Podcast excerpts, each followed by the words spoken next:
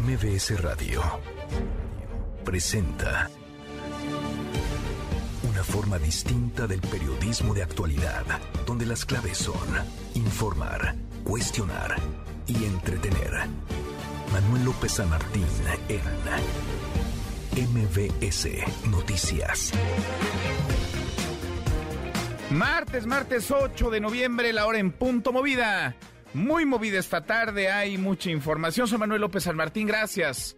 Muchas gracias que ya nos acompaña. Acaban de estar como todos los días, como todas las tardes, todas las voces. Qué enredo el caso del asesinato del feminicidio, porque eso fue un feminicidio de Ariadna Fernanda en la Ciudad de México. Usted sabe, lo hemos venido platicando, las versiones encontradas entre la Fiscalía del Estado de Morelos, que descartó que se tratara de un crimen, de un asesinato.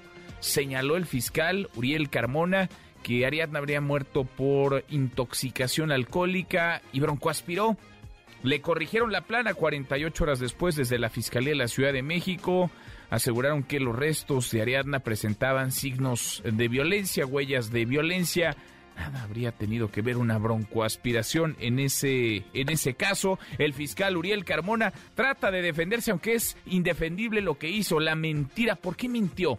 A quién buscaba encubrir. Hoy el presidente López Obrador habla también del tema. Mucho que poner sobre la mesa tarde. Arrancamos con las voces y las historias de hoy.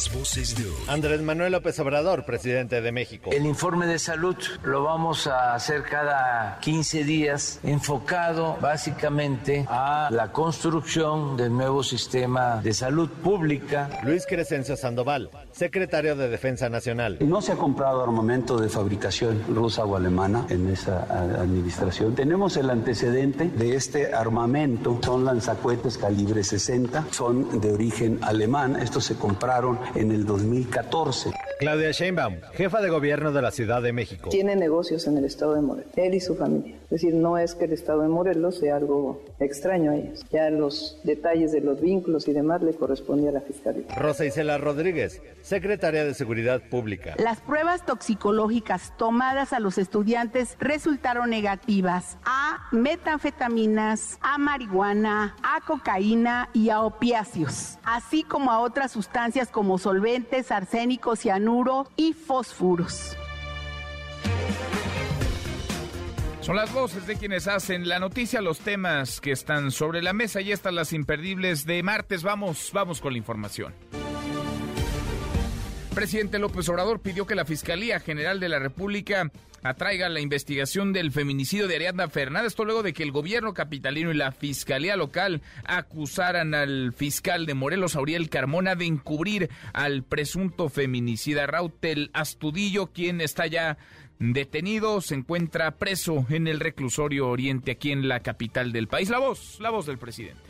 Como en este caso corresponde a las fiscalías estatales, mi recomendación es que el asunto lo atraiga la Fiscalía General con un enfoque de derechos humanos para se resuelva esto lo más pronto posible. Al momento que se atraiga, ya nada más es que entreguen todos los informes, las dos procuradurías.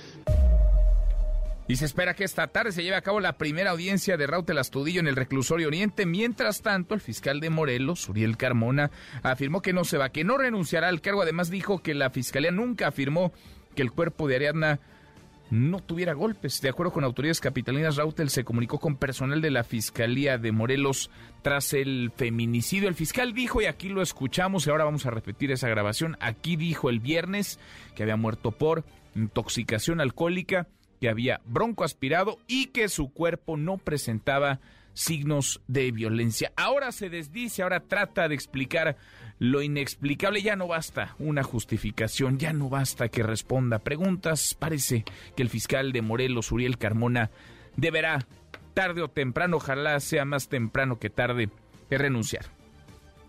Fue detenido por fuerzas federales el hermano del Marro, ex líder del cártel de Santa Rosa de Lima. El secretario de la Defensa, Luis Crescencio Sandoval, dijo que Juan Rodolfo Yepes Ortiz fue detenido con otras tres personas en un retén militar en Tecate, Baja California. Y la defensa legal de los cuatro militares presos por el caso Ayotzinapa presentaron denuncias penales contra quien resulte responsable por la falsificación de pruebas en la investigación del caso. Afirmaron que el subsecretario de Gobernación Alejandro Encinas puso en riesgo la indagatoria, por lo que debe separarse del cargo. En otro, en otro tema, el presidente López Obrador llamó cretinos y corruptazos a quienes promueven la marcha para, así le han llamado, defender al INE. El INE no se toque, es el hashtag que utilizan la etiqueta este próximo domingo. Además, reiteró que el consejero presidente Lorenzo Córdoba, el consejero presidente del instituto, es parte de lo que llama el bloque conservador. Pero es evidente de que el presidente del INE es una pieza clave del bloque conservador en México. Él pertenece al conservadurismo. Él fue promovido con el propósito de que los neoliberales, conservadores, corruptos eh, simularan de que en México había democracia. Bueno, vamos a ver qué tan nutrida es esa movilización, esa manifestación, la del próximo domingo. El presidente atizado duro solamente contra quienes convocan, sino contra quienes desean participar.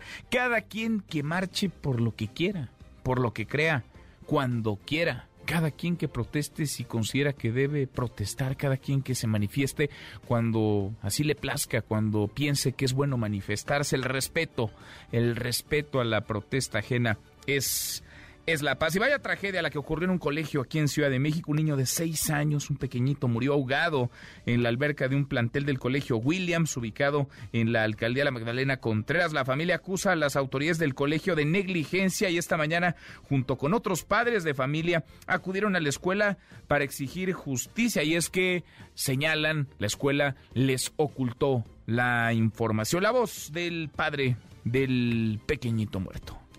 Mi hijo llegó bien a la escuela, mi hijo llegó a las siete y media como siempre. No quería ir a nadar.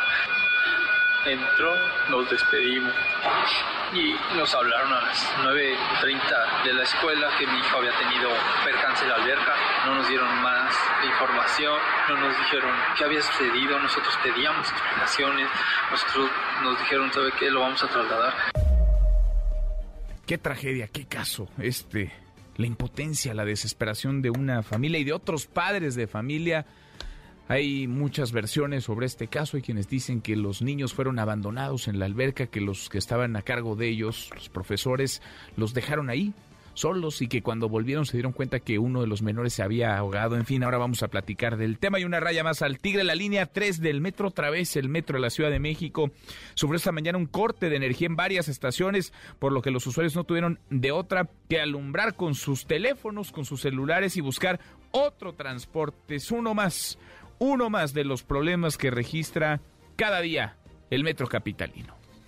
Y es un día este clave en los Estados Unidos. Se llevan a cabo las elecciones intermedias en las que se van a renovar varias, varios cargos, la Cámara de Representantes, por ejemplo, un tercio del Senado y 36 de 50 gubernaturas. Se espera que el Partido Republicano tenga la mayoría en ambas cámaras, así como en los estados, lo cual ayudaría sin duda a Donald Trump, que tiene control buena parte de control del Partido Republicano. Donald Trump que ha dicho, dejado entrever hasta ahora, que buscará volver a la Casa Blanca en 2024. Podrían hacer el anuncio oficial el próximo martes, martes 15 de noviembre. Este es el año en que vamos a recuperar la Cámara, vamos a recuperar el Senado y en 2024, lo más importante, vamos a recuperar nuestra magnífica Casa Blanca.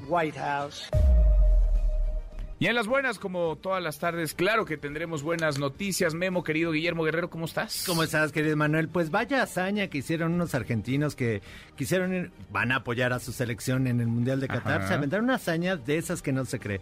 Lo malo es que van a perder los argentinos porque les toca junto a México, pero Ah, ¿tú crees que México le va a ganar Como Argentina? aplanadora va a pasar ahí México. Ni Nicolás Romay es tan optimista como... Ni el Tata Martino es tan optimista como tú. Es lo que yo digo. ¿Tú crees que va a ganarle México a Argentina? Por supuesto que sí. Bueno, pues ojalá, ojalá. Ya les contaremos. Platicamos al ratito, gracias Memo. A propósito de deportes, Nico, Nicolás Romay, ¿qué traes para hoy? Muy buenas tardes.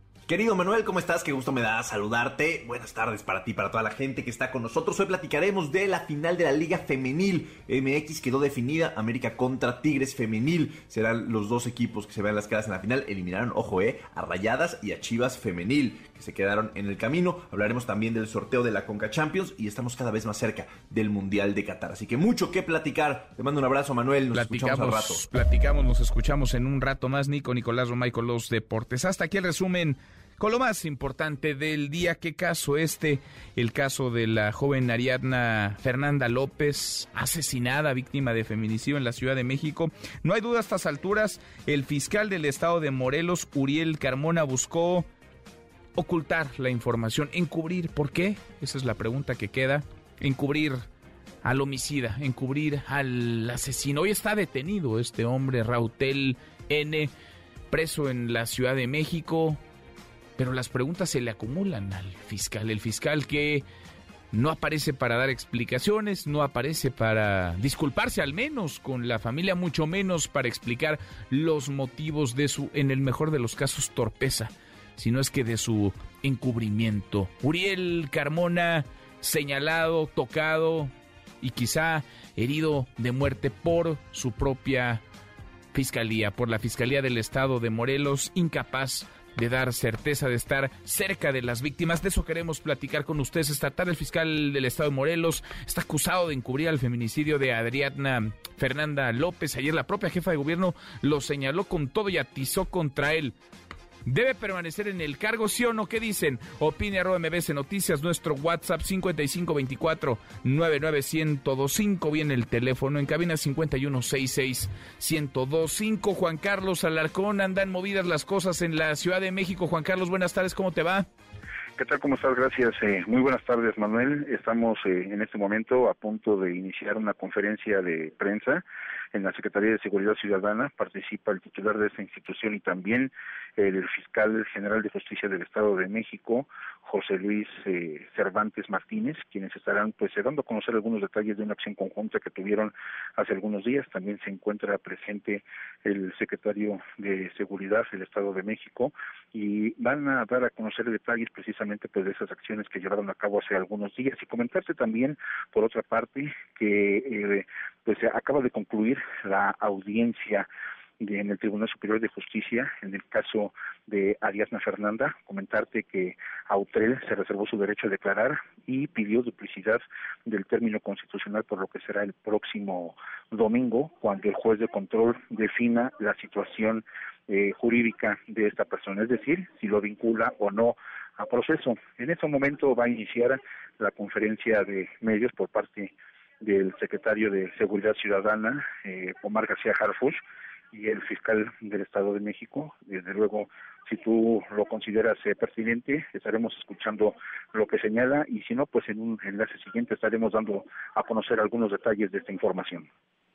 Vamos a estar en pendientes entonces, Juan Carlos. En cuanto comience esto, volvemos, volvemos contigo y ahora platicamos de otros casos porque están pasando muchas cosas en la ciudad. Gracias, muchas gracias, Juan Carlos. Un abrazo, buenas tardes. Otro de vuelta, muy buenas tardes. Adrián Jiménez, la jefa de gobierno, y este caso, el caso del feminicidio de Ariadna Fernanda López. Adrián, buenas tardes, ¿cómo estás? ¿Qué tal? Buenas tardes, Manuel Auditorio. Efectivamente, pues ya por segundo día consecutivo, la jefa de gobierno, Claudia Sheinbaum, cuestionó la actuación del fiscal de Morelos, Uriel Carmona, por el encubrimiento del feminicidio de Ariadna, al argumentar, dijo que se trata de un asunto de principios y fondo que le indigna. En conferencia de prensa, la mandataria capitalina presentó una línea de tiempo en la que muestra que en dos días, el 3 y 4 de noviembre, mientras la Fiscalía Capitalina trabajó, investigó y obtuvo las conclusiones eh, del caso de Ariadna para, para pues precisamente llegar a, a, decir que se trató de un feminicidio, pues cinco días después, hasta el 5 de noviembre, es cuando la fiscal, agentes de la Fiscalía de Morelos llegan al inmueble ubicado en la calle de Chihuahua para solicitar, dijo, de manera intimidatoria las videograbaciones de ese inmueble, pues que por supuesto ya tenía la Fiscalía Capitalina y que ya las tenía bajo su recuerdo. Vamos a escuchar parte de sus palabras. En todo ese periodo, la Fiscalía General de Justicia del Estado de Morelos nunca solicita a la Fiscalía General de Justicia de la Ciudad de México alguna colaboración para poder pues, recabar la información que la Fiscalía de la Ciudad de México recaba en dos días. El sábado 5 por la tarde, personal de la Fiscalía General de Justicia del Estado de Morelos, sin ninguna orden, sin ningún oficio de colaboración, llegan al edificio de Campeche y de forma intimidatoria piden las cámaras a quien está ahí. Cinco días después, cuando ya la Fiscalía General de Justicia de la Ciudad de México había hecho su trabajo. Repito, sin ninguna orden, sin ningún oficio de colaboración. ¿No les parece irregular? Asimismo, la funcionaria reprochó que será hasta el 13 de noviembre cuando la Fiscalía de Morelos entregue la carpeta de investigación, además de que reveló que el presunto feminicida identificado como Rautel N y su familia tienen diversos negocios en el estado de Morelos, aunque dijo los vínculos y demás le corresponde a la fiscalía. Vamos a escuchar. Pues ¿por qué se tardan en entregar la carpeta? O sea, ¿qué le quieren arreglar a la carpeta? Así de franco lo digo. El presunto feminicida tiene negocios en el estado de Morelos, él y su familia. Es decir, no es que el estado de Morelos sea algo extraño a ellos. Ya los detalles de los vínculos y demás le corresponde a la fiscalía. Pero sí podemos decir que es socio de varias empresas que tienen su domicilio fiscal en el estado de Morelos. La jefa del Ejecutivo local también refirió que la fiscal Ernestina Godoy le contó que después de haber emitido su mensaje donde da a conocer las conclusiones del caso de Ariadna, recibió un mensaje del fiscal Uriel Carmona con un link a una página de pornografía y hora y media después le informa el eh, bueno el funcionario informó que pues le hackearon su teléfono. Xiomba Pardo negó que sea un tema político, confirmó que la Fiscalía Capitalina ya le dio vista a la Fiscalía General de la República sobre la actuación del fiscal de Morelos, con quien rechazó reunirse, pues dijo pues, ella no es fiscal y no tiene un tema personal. Así dijo sin medias cintas. La jefa de gobierno, Claudia Sheinbaum, llamó a las legisladoras y legisladores de Morelos a que levanten la voz y pidan la revisión del caso de Ariadna a cargo de la Fiscalía de ese estado, el cual dijo es desasiado y encubridor. Manuel Auditorio, la información que... Qué enredo entonces. A ver, Adrián, para ir poniendo las cosas en claro y tratar de armar este rompecabezas. Llegaron agentes de la Fiscalía del Estado de Morelos a un domicilio en la Ciudad de México, a, esa, a ese edificio, el edificio en la calle de Campeche, en la colonia Roma, a llevarse evidencia, pero ya había hecho su trabajo la Fiscalía Capitalina, pero llegaron agentes de la Fiscalía de Morelos sin avisar, sin alguna orden, sin tener comunicación con autoridades capitalinas. Efectivamente, eh, el encargado de este inmueble, quien pues ya había tenido contacto con los agentes de la Fiscalía de la Ciudad de México, quienes el 3 y 4 de noviembre hicieron su trabajo y acudieron a, a este domicilio a recabar pues las pruebas, las evidencias, pues le dejaron sus datos y entonces cuando llegan los agentes de la Fiscalía de Morelos, él se comunica con la Fiscalía Capitalina, con los elementos de la Fiscalía Capitalina y le preguntan si llevan algún documento, alguna orden y pues ninguna orden de colaboración, nada de por medio y eso sí, pues eh, lo que denuncian es que de forma intimidatoria estaban solicitando este material cuando bueno pues el el cuerpo de Ariadna es localizado el 31 y es hasta el 3 de noviembre cuando la Fiscalía de la Ciudad de México abre una carpeta de investigación porque pues esto estaba en manos del Estado de Morelos y la abren porque de aquí es de donde presuntamente pues sale el cuerpo de Ariadna sin vida hacia la carretera en Tepoztlán. Cinco días después es cuando pues la Fiscalía de Morelos y eh, trata de venir por evidencia, pero sin ningún protocolo, rompiendo todo el protocolo y toda comunicación con la Fiscalía Capitalina. Qué raro, qué raro caso. Gracias, muchas gracias, Adrián. Buenas tardes. Muy buenas tardes. Por cierto, ya la audiencia de Rautel, Rautel N, este hombre que se entregó Rautel Astudillo en el estado de Nuevo León, día de ayer, las primeras horas de ayer, trasladado ya a la Ciudad de México. Alberto Zamora, Alberto, buenas tardes. A ver, no tengo Alberto, vamos a ir con él en unos minutos más. Por lo pronto, el presidente habló esta mañana sobre el caso, le preguntaron en la mañanera. Rocío Méndez, Rocío, buenas tardes, ¿cómo te va? ¿Qué tal, Manuel? Muy buenas tardes. En principio, el presidente Andrés Manuel López Obrador considera necesario que en este caso intervenga la Fiscalía General de la República. Vamos a escuchar. Se está haciendo una investigación a fondo sobre este asunto. Parece que se quiso desviar el móvil y la causa del asesinato, porque eso no se puede permitir. Es un asunto de justicia que tiene que ver con un asesinato, que tiene que ver con la actuación de autoridades y desde luego es una aberrante violación de derechos humanos, un hecho horrendo.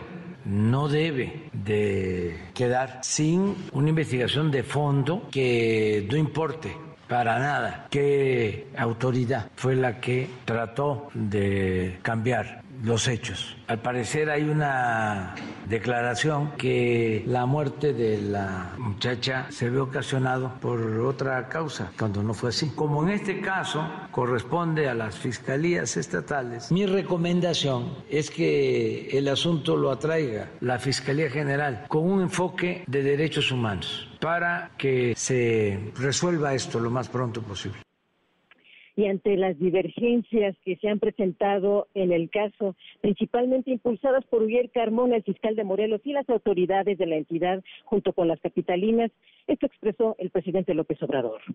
Al momento que se atraiga, ya nada más es que entreguen todos los informes, las dos procuradurías, Morelos y la de la Ciudad de México, y que la Fiscalía General se haga cargo. Total apoyo a Claudia y total apoyo al gobernador de Morelos a Cuauhtémoc Blanco. Todo el mundo sabe allá que le han hecho la vida imposible en lo político, muchos obstáculos por intereses de la delincuencia organizada y la de cuello blanco. La autoridad tiene que ser y parecer honesta. Los fiscales, creo que esa reforma no fue correcta porque fiscales generales y fiscales anticorrupción los nombraron los gobernadores. Entonces sí va a haber una revisión a este caso a fondo. Estoy planteando que se ponga por encima la justicia, porque luego hay intereses de grupos politiqueros.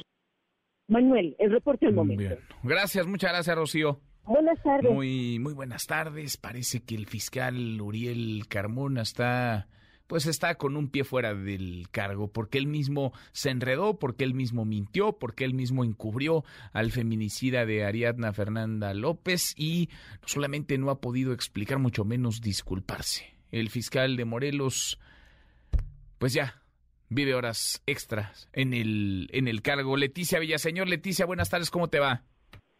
Manuel, buenas tardes, buenas tardes al auditorio. Hoy reaparece por fin el fiscal Uriel Carmona Gándara, después de tres días de total silencio. Acaba de concluir precisamente una rueda de prensa con él, donde negó categórico que vaya a renunciar o incluso que vaya a someter a investigación a su personal forense o de periciales, a pesar de, como ya lo has expuesto ampliamente, de este escándalo por el feminicidio de la joven Ariadna Fernanda, encontrada en el municipio de Tepoztlán, en la, eh, eh, la Pera En rueda de prensa, como decía recién, el funcionario afirmó que es víctima de una campaña de desprestigio de sus adversarios políticos, encabezada, por supuesto, por el gobernador Cuauhtémoc Blanco Bravo. Las víctimas no tienen la culpa de un pleito político, señaló, al tiempo de deslindarse de cualquier presunto nexo con este eh, hombre que ya ha sido detenido,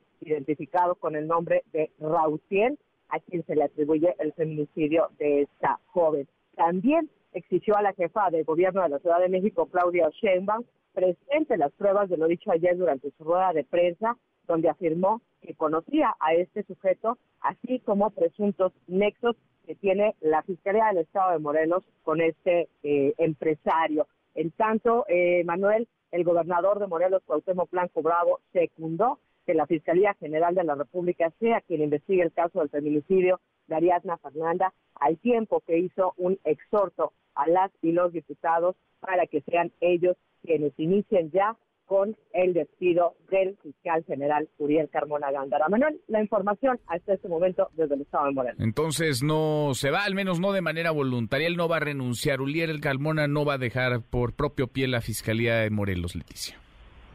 Así es, eh, Manuel, eso es lo que ha dicho, dijo que no hay ningún elemento e incluso sostiene que la eh, necropsia que practicó su personal eh, forense y de periciales sigue siendo una congestión alcohólica y esta broncoaspiración la causa de muerte de esa jovencita. En fin, pues nos mantenemos en contacto. Ahí está lo que nos reportas, lo que dice ahora que ya aparece por fin Uriel, Uriel Carmona. Gracias, eh, muchas gracias Leticia. Gracias a ti, abrazo. Abrazo de vuelta, muy, muy buenas tardes. No se va, lo van a echar, ¿eh?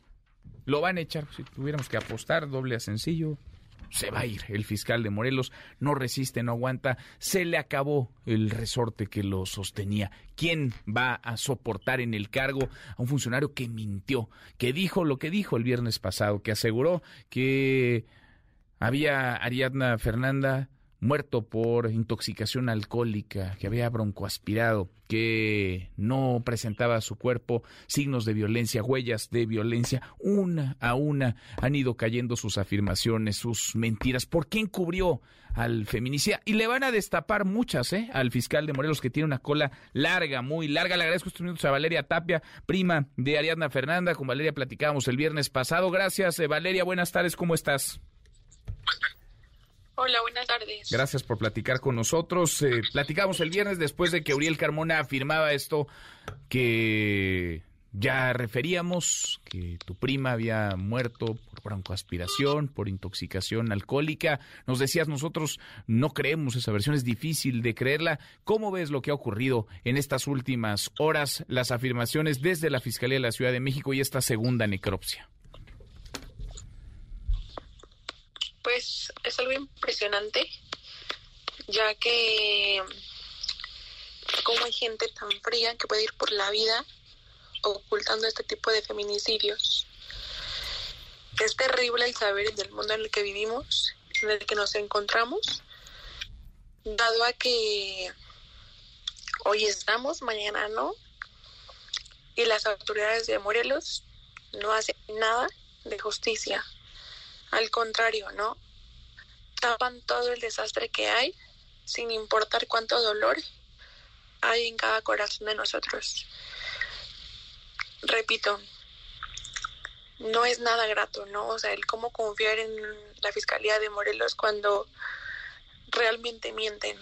Gracias a Dios se hace una segunda necropsia y salen los, los resultados que debieron salir a la primera. Sin embargo, cómo mienten en decir que fue otra causa, ¿no? Que no hubo golpes, que no que siempre fue algo muy muy culpa de ella, ¿no? Por decir así, por el alcohol. Entonces, digo, está de más decir lo que ya todo el mundo vio, lo que ya todo el mundo sabe. Entonces ahora nada más toca que se haga justicia realmente y listo ustedes como, como familia, como gente cercana a Ariadna Fernanda, no tienen duda, Valeria, de que, de que la mataron. Pues sí, soy su sobrina y soy súper cercana, bueno, era súper cercana a ella. La mataron entonces, tú, tú y tus y tus familiares piensan piensan eso. ¿Les han buscado de la Fiscalía del Estado de Morelos o no? Todavía ni siquiera eso. No, ni siquiera eso. ¿Y de la Fiscalía de la Ciudad de México? ni siquiera eso, entonces... Pues, pues, todo está trabajando en conjunto, entonces pues ahorita, digo, de Morelos no es como que queramos saber mucho, pues por todo lo que ya hicieron, ¿no? Difícil de confiar en alguien que jugó con nosotros y nos hizo sufrir bastante, ¿no? Entonces, pues no, no hay ni cómo confiar en la Fiscalía de Morelos no hay confianza, en, mucho menos en el, en el fiscal. El fiscal eh, dice que no se va, eh, Valeria. Para ustedes es una condición necesaria para que esto se aclare, para que esto llegue a la verdad, a la justicia, que renuncie, que sea separado de su cargo Uriel Carmón, el fiscal de Morelos. Claro, claro que sí, ya que no puede ir por la vida haciendo esto a las demás personas, ¿no? O sea, o por qué lo hizo a base de que, ¿no? O sea, como él, siendo fiscal, él tiene la mente tan cerrada y hacer lo que él, otra persona le pueda decir. O sea, no, no hay manera, de verdad. Es inexplicable esto, entonces sí es justo que él no esté ahí. Si hoy nos pasó a nosotros, pues que al menos Ari sea la última, sea la última de verdad, de corazón le pido a Dios que eso pase, porque si no imagínate, ¿no? ¿Cuántas más van a pasar así? Y nada más por puras cosas que no son ciertas. Que por el alcohol, que traía seis veces más de lo normal, que no hubo golpes, o sea, no mintió nada más Uriel, fueron varios, ¿no? Desde los peritos, toda la persona, todo el personal que se encargó de hacer las cosas, pues todos mintieron, ¿no? Porque a final de cuentas cuando sale toda la luz, nadie sale a desmentir las cosas, todos lo aceptan así como de sí, fue lo que pasó y listo. Y si no hacemos la segunda necropsia, nos quedamos con eso y todo queda impune. Entonces no es justo. No es justo que pasemos por eso y de verdad es un dolor que no se lo deseo a nadie, a nadie, a nadie, a nadie. Por ende, deben hacer justicia y que cada uno pague por todo lo que ha hecho. Eh, ahora entiendo que Rautel Astudillo, el presunto feminicida, estuvo en el, en el funeral de Ariadna Fernanda. Valeria. Así es, él estuvo presente junto con Vanessa. ¿Los conocían? Me imagino los, los conocían. No, la verdad es que eran este, pues, ya ni decir amigos, ¿verdad? Porque eso está de más. Entonces, pues eran pues conocidos de Ariadna. Que yo este no tuve no tuve contacto con ellos ni mucho menos. Pero sé que estuvieron ahí porque yo los vi.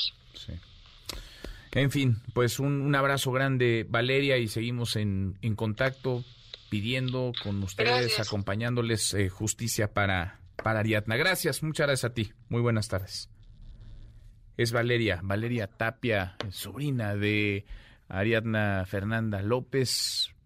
Qué caso, qué caso tan, tan enredado, qué caso tan complicado, en donde queda claro que alguien mintió el fiscal del Estado Morelos, que esto decía hace, hace cosa de minutos. Creo que es propio eh, de este cargo y eso demuestra que en Morelos el sistema constitucional de pesos y contrapesos está funcionando, está en operación nosotros no estamos sometidos a la autoridad del gobernador, ni del Congreso, ni del Poder Judicial. Somos un órgano constitucional autónomo y estos, precisamente estos fenómenos que suceden eh, eh, de críticas, de ataques, de descrédito en contra de la institución, son precisamente porque nosotros no nos prestamos a intereses de ningún tipo. ¿Y cuál era la otra pregunta? Si va a promover acciones legales para ampararse y la otra, ¿por qué en la primera necropsia no se detectaron indicios de violencia en la víctima? ¿Qué es la controversia? Eh, hasta este momento yo no tengo razón para promover ningún medio de defensa. ¿sí? Si las autoridades eh, competentes, cualquiera que éstas sean, nos llaman tanto al de la voz como al personal, pues siempre estaremos nosotros dispuestos a, colaborar, a, darle información. No tenemos nada que ocultar. Eso es por cuanto a que si, o sea, no tengo más, no tengo de qué defenderme. No tengo de qué defenderme, pues mintió, nada más mintió y encubrió a un feminicida. Fue por decisión, fue por falta de información, fue por torpeza, como sea este fiscal, no le sirve a los ciudadanos, no le sirve a las víctimas. La hora con 33, pausa, volvemos ahí más.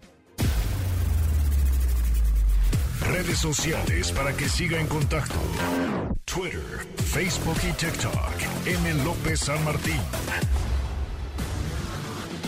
Continúa con la información con Manuel López San Martín en MBS Noticias. En MBS Noticias queremos contarte los acontecimientos. Sigue minuto a minuto la mejor información de México y el mundo. Entra a mbsnoticias.com o descarga la app MBS Noticias. Dale clic y forma parte de los más de un millón de personas que se informan con nosotros. Noticias, podcasts, entrevistas, opinión. La información como tú la necesitas. Dale clic a mbsnoticias.com y entérate de todo en tiempo real. En MBS Noticias que ponen de buenas.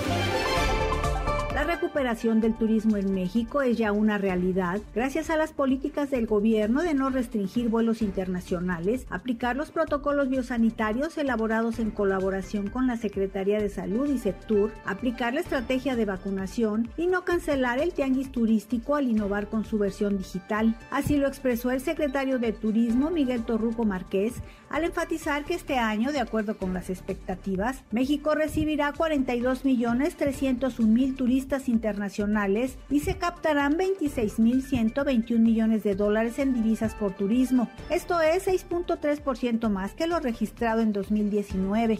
Con el apoyo de la Secretaría de Agricultura y Desarrollo Rural, se logró determinar a través de resonancia magnética la huella digital del vino nacional y las características genéticas de distintos vinos, lo que permitirá proteger su origen. José Enrique Herbert, representante científico de México ante la Organización Internacional de la Viña y el Vino, informó que con esta huella se pueden identificar y redefinir diferentes orígenes geográficos del vino, autenticaciones de variedades y ofrece la posibilidad de evaluar los efectos del cambio climático en las unidades productivas. La Secretaría de Salud Federal informó que autoridades de la dependencia, así como del INSABI, del Seguro Social y del IMSS Bienestar, se reunieron con la gobernadora de Guerrero, Evelyn Salgado, para definir acciones y procesos que permitan implementar el plan de seguridad para el bienestar en esta entidad. Durante el encuentro, el secretario de Salud Federal, Jorge Alcocer, destacó el trabajo unido de los tres órdenes de gobierno para lograr la transformación del sistema de salud, además de mantener comunicación con la población sobre qué se está haciendo, lo cual debe estar enmarcado en la ética, calidad, humanismo y sin corrupción. En MBS, noticias que ponen de buenas. MBS Noticias con Manuel López San Martín. Continuamos. Seguimos, cruzamos la media y la hora con 36. El jalón, el pleito entre el presidente López Obrador y el INE continúa, sobre todo porque el domingo, este domingo, ha sido convocada una movilización, una marcha, una marcha en donde hay muchos ciudadanos y también hay políticos diciendo que el INE no se toca, que la reforma electoral que propone el presidente López Obrador pondría en riesgo al Instituto Nacional Electoral. Presidente atizado, duro, muy duro, contra quienes pretenden participar, contra quienes están convocando. Rocío Méndez, más de la mañanera. Rocío, buenas tardes. Buenas tardes. Por lo pronto, Manuel, el presidente Andrés Manuel López Obrador perfiló cómo observa al titular del Instituto Nacional Electoral, Lorenzo Córdoba. Vamos a escucharlo. El consejero presidente del INE, Lorenzo Córdoba, lo acusa de que usted fue quien lo destapó como candidato de la oposición, que ni siquiera se ha disculpado porque pues él está impedido constitucionalmente. ¿Qué le responde al respecto? Nada, yo di a conocer aquí una lista de los que se han pronunciado o los han propuesto y él aparece como posible candidato. Di a conocer 43. No, y ahora deben de ser más de 100. Ya voy a dar a conocer la nueva, pero es evidente que el presidente del INE es una pieza clave del bloque conservador en México. Y ya lo decías, Manuel, el primer mandatario fustigó a quienes han convocado a esta movilización el próximo domingo 13 de noviembre. Destaca en particular sus críticas a Roger Bartra, le reconoció su militancia en el Partido Comunista, pero también destacó que ya tiene un tiempo que lo observa dentro del bloque conservador. Incluso fue muy duro al destacar que observa a cretinos, quienes son los que defienden al Instituto Nacional Electoral. Es el reporte al momento, Manuel. Gracias, eh, muchas gracias, Rocío. Buenas tardes. Muy, muy buenas tardes. Bueno, saldrán algunos, no sé cuántos sean el, el domingo, dicen en defensa del INE, se han montado una agenda que puede ser ciudadana, eh, pero se han montado eh, partidos políticos, se han montado políticos, entre comillas, profesionales para llevar agua a su molino. Estoy seguro que la propuesta del presidente López Obrador no es perfecta, pero lo que tenemos hoy tampoco. El asunto es que ojalá podamos como país, como sociedad, como ciudadanos discutir, debatir sin llegar a las faltas de respeto y que cada quien salga a la calle cuando quiera salir a la calle, que cada quien marche por lo que quiera, por lo que crea y cuando quiera, en respeto. Y si no estamos de acuerdo, pues bienvenida a la pluralidad, la diversidad de opiniones. En fin, va a seguir calentándose el ambiente hasta este próximo domingo y después quizá más todavía. Lo veremos. Vamos a darle un giro a la información. Hemos platicado de este llamado eh, cártel de la corrupción inmobiliaria en la alcaldía Benito Juárez. Son varias ya las eh, denuncias. Hemos tenido incluso testimonios de quienes se dicen timados, estafados, víctimas de la corrupción de un grupo de funcionarios de servidores públicos que no solamente lucraron con su poder, con el cargo que tenían, sino que se enriquecieron a través del mismo y el presidente Moreno en la Ciudad de México Sebastián Ramírez, sostuvo una reunión con diputados locales de su partido y acordaron, entiendo, impulsar la creación de una comisión que investigue los casos de corrupción inmobiliaria en esta alcaldía en la Benito Juárez. Sebastián, ¿cómo estás? Gusto en saludarte. Buenas tardes. Hola Manuel, buenas tardes. Pues muchas gracias por, el espacio, por tu interés. Y efectivamente, acompañamos a, a cuatro vecinos, a dos vecinas y dos vecinos eh, que con los diputadas y diputados locales de Morena denunciaron el caso de City Tower en, eh, en Benito Juárez. Esto es otro caso, eh, son víctimas del cártel inmobiliario, no te lo hago muy, muy largo, pero esto es un desarrollo inmobiliario que tenía permitido eh, construirse 752 departamentos, sin embargo, construyeron 806 departamentos, 54 departamentos de más, y la autorización de uso y ocupación fue firmada eh, por, por eh, Víctor Mendoza, que es hermano del diputado Luis Mendoza, en abril del año 2019, en la administración del diputado Santiago Taboada. Estos eh, vecinos que son han sido defraudados, pues tienen incertidumbre jurídica sobre su propiedad, porque se construyeron más departamentos de los autorizados, además de que todo lo que se construyó se construyó eh, con mucho menos calidad de la que se había ofrecido. Entonces, eh, pues es un caso más, son muchas familias que pues apostaron su patrimonio, que resultaron defraudadas y que por si fuera poco, pues el propio diputado Luis Mendoza del PAN del Distrito 15 Benito Juárez es propietario de un departamento en este desarrollo. Mm, oye, 800, es un caso escandaloso. Más de 850 departamentos, es decir, se, se, se excedieron por, por más de 50 departamentos. 54 departamentos extras. Estaban autorizados 752, se construyeron 806. 806, ¿no? Pues es un ¿Quién habilita eh, la autorización de uso y ocupación? Víctor Mendoza, que en ese momento era director de desarrollo urbano en la alcaldía Benito Juárez y que a su vez es hermano del diputado Luis Méndez. Ahora, tú ves aquí, digamos, una, una, una, una mafia, un, un, cártel, porque para llamar cártel es porque hay, digamos, organización, hay logística, hay están acomodadas las piezas, digamos, en, en un todo. Esta es quizá la punta del, iceberg. ¿Tú ves una operación en conjunto entre funcionarios, eh, servidores públicos, familiares, entre quienes se sirvieron, aprovecharon desde los cargos que tenían? Yo creo que sí, que es evidente, porque además eh, un elemento novedoso que tiene este caso, eh, Manuel, es que ya es en la administración del actual alcalde Santiago Tabuada. Eh, las, los casos anteriores que habíamos conocido y que la Fiscalía ha venido exhibiendo eh, con René Arigis y con Luis Vizcaíno, pues comienzan desde la administración de eh, Jorge Romero hace más de nueve años. Entonces, si te fijas, pues hay un, una práctica sistemática en mm. Benito Juárez, eh, pues por más de nueve años.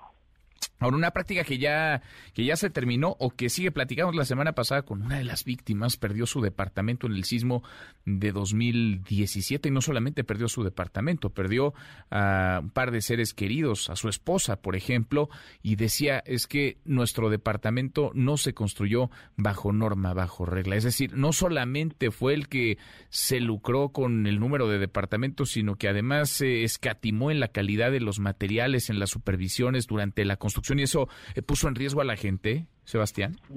De, hecho, eso es como eh, la principal molestia de los vecinos que hoy denunciaron en el Congreso de la ciudad. Creo que sería importante que más adelante tú puedas entrevistar a alguno de ellos, porque lo que eh, plantean, por ejemplo, habló una vecina que es una madre con un hijo discapacitado, pues ella compró un departamento porque le ofrecieron que iba a tener eh, espacio para discapacitados, una serie de facilidades de movilidad. Son departamentos de más de 5 millones de pesos. Al final resulta que no existe nada de eso, que los materiales con que se construyeron son de pésima calidad, etcétera. Así es como los vecinos empiezan a eh, investigar qué es lo que sucede en el desarrollo inmobiliario donde invirtieron y pues cómo sale a la luz todo esto. Qué cosa. Pues seguimos platicando nosotros con los afectados, con los vecinos y por supuesto eh, conociendo más de este, pues de este entramado que deja muy mal parados a varios. Sebastián, gracias, muchas gracias por estos minutos. Un abrazo, gracias y saludos a todo el auditorio. Manuel. Otra vuelta, muy buenas tardes, Sebastián Ramírez, presidente Morena en la Ciudad de México. Segunda emisión. Manuel López San Martín, en MBS Noticias.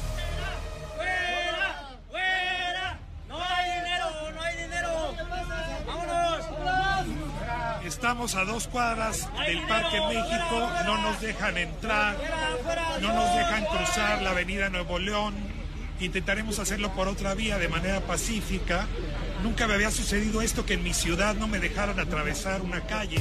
No se ve todos los días, esto ocurrió el pasado fin de semana.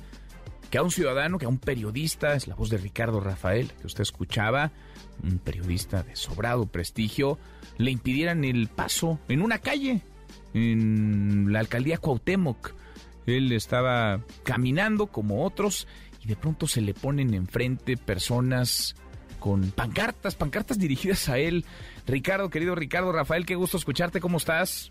Manuel, qué gusto saludarte. Quizás no sea por el mejor motivo, pero bueno, el periodismo siempre es motivo justificable. Gracias por recibirme. Al contrario. la puerta al contrario, al contrario. Qué, qué raro, Ricardo. A ver, que, platícanos un poco el contexto de esto. Tú y yo hemos conversado en otras ocasiones. Has eh, indagado, has investigado, has publicado sobre el caso Wallace, el secuestro, el homicidio de Hugo Alberto Wallace, hijo de Isabel Miranda de Wallace. Por supuesto, tú has sido eh, muy crítico y has desnudado, digamos, una verdad o una realidad que le ha incomodado a la presidenta de la asociación Alto al Secuestro. ¿Qué pasó, Ricardo, el, el pasado fin de semana?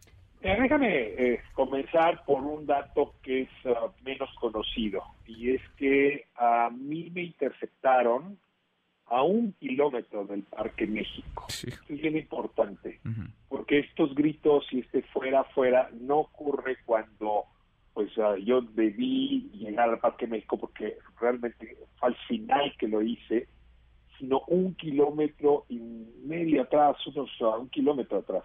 Yo me había dado cita con unas personas de edad, casi todas ellas, arriba de 75, 60 años, eh, pues que iban caminando lento y que lo mejor era llegar en grupo eh, en la esquina de Tamaulipas y Michoacán. Eh, la cita no la hicimos pública, la hicimos mediante pues estas plataformas que uno usa, concretamente mediante WhatsApp.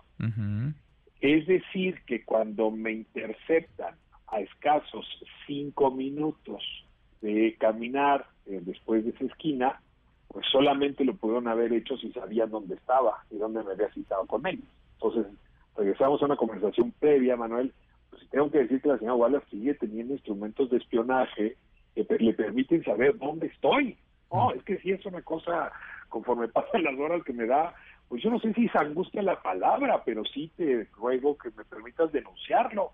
Yo no fui detenido por estos grupos en el Parque México, sino a un kilómetro de distancia. Ahora, ¿por qué fui detenido?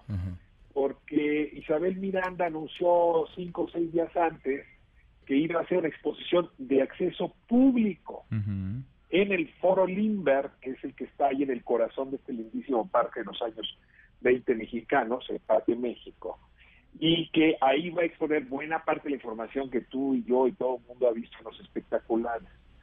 Eh, información que desde mi punto de vista, como decías, uh, desde mi punto de vista crítico, me parece falsa, ajena al expediente e incluso contraria a la necesidad de que se procure y se celebre justicia en la primera sala eh, de la Corte en breve.